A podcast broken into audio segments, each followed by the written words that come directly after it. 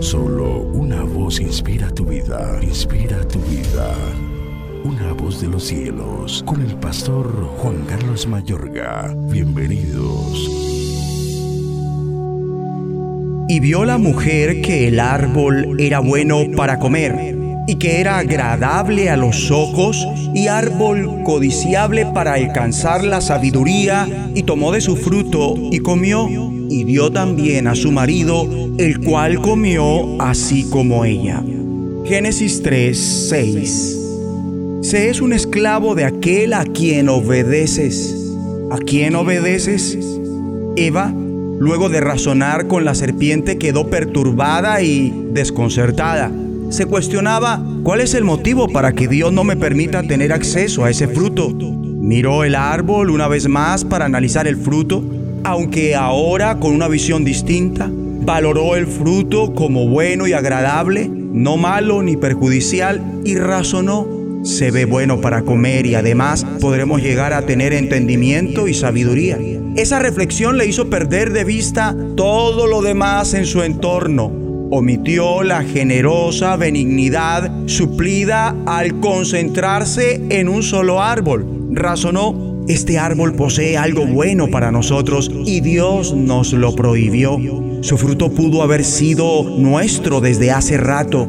¿Por qué nos hizo esto si nos está prohibiendo algo que necesitamos de este árbol? Además de esto, ¿qué más nos habrá prohibido?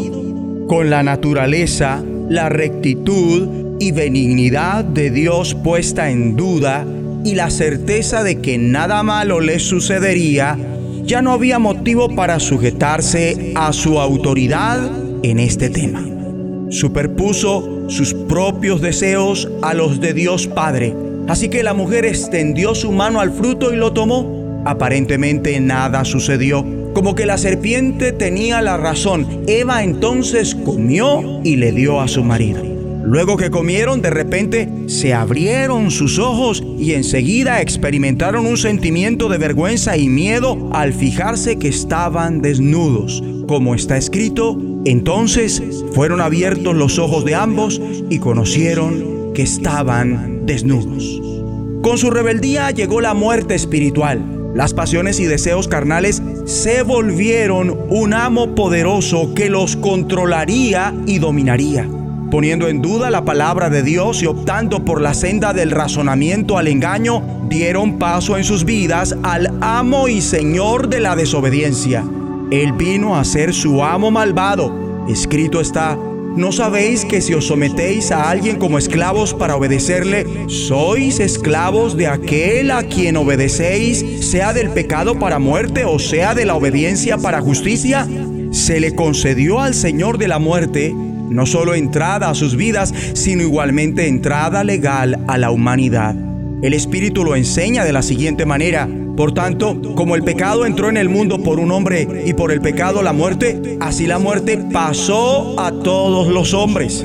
Antes de su rebeldía no había rencor, enojo, resentimiento, falta de perdón, disputas, murmuración, corrupción, perversión, fraudes, extorsión, robo, no existía depravación sexual, drogadicción, borracheras, homicidios o sicariato. No había secuestro ni feminicidios. No había abuso infantil, tampoco feminismo ni machismo. Las tragedias naturales, las plagas y pestes no existían. La fauna estaba en plena paz. El clima era una delicia y la atmósfera era pacífica con la voluntad de Dios gobernando sobre toda la creación. Fue con la rebeldía, la desobediencia, que vino el caos en que vivimos, la problemática terrible de conducta que infesta a la raza humana y la lista sigue y se pone peor en cada generación que continúa. Su proceder de sublevación señaló el inicio del secreto del poder de la iniquidad. Con este engaño, el ser humano perdió su provisión y amparo divino la sublevación parecida a la del diablo y sus ángeles abrió la puerta a su influencia y estragos. El sacó tajada completamente de esta ocasión para ser como Dios, pero sin someterse a Él, aprisionando a la creación de Dios. Él se exaltó a sí mismo. Oremos. Padre Celestial, con tu ayuda me someto a ti. Resisto al diablo y él huirá de mí. En el nombre de Jesucristo. La voz de los cielos, escúchanos, será de bendición para tu vida. De bendición para tu vida.